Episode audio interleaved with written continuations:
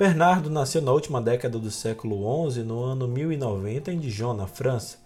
Era o terceiro dos sete filhos do cavaleiro Tesselin e de sua esposa Alicia. A sua família era cristã, rica, poderosa e nobre. Desde tenra idade mostrou uma inteligência aguçada. Tímido, tornou-se um jovem de boa aparência, educado, culto, de caráter reto e piedoso, mas chamava a atenção pela sabedoria, prudência, poder de persuasão e profunda modéstia.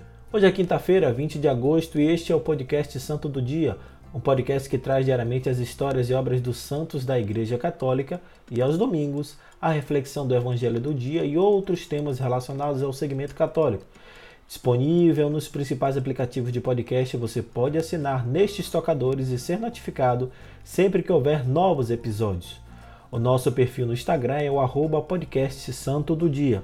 Eu sou Fábio Cristiano e hoje vamos conhecer um pouco mais sobre a vida de São Bernardo de Claraval, doutor da Igreja. Sejam bem-vindos ao Santo do Dia.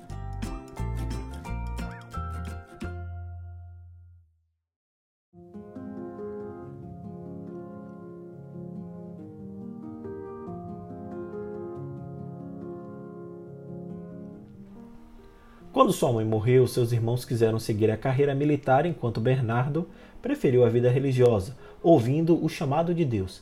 Na ocasião, todos os familiares foram contra, principalmente seu pai. Porém, com uma determinação poucas vezes vista, além de convencê-los, trouxe consigo o pai, os irmãos, primos e vários amigos. Ao todo, 30 pessoas seguiram seus passos, sua confiança na fé em Cristo e ingressaram no mosteiro da Ordem de Cister, recém-fundada. A contribuição de Bernardo dentro da ordem foi de tão grande magnitude que ele passou a ser considerado o seu segundo fundador. No seu ingresso em 1113, eram apenas 20 membros e um mosteiro. Dois anos depois, foi enviado para fundar outro na cidade de Claraval, do qual foi eleito abade, ficando na direção durante 38 anos. Foi um período de abundante florescimento da ordem, que passou a contar com 165 mosteiros. Bernardo sozinho fundou 68 e em suas mãos mais de 700 religiosos professaram os votos. Quando Bernardo faleceu, havia 700 monges em Claraval.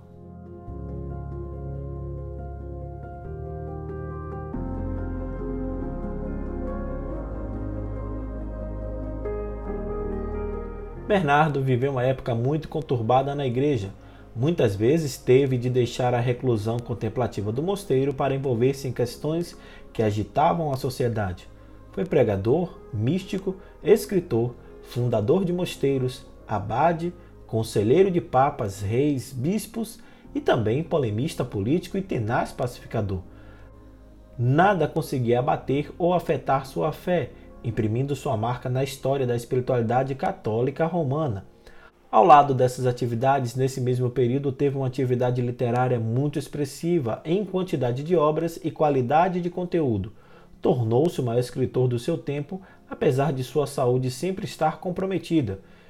Isso porque Bernardo era um religioso de vida muito austera, dormia pouco, jejuava com frequência e impunha-se severa penitência.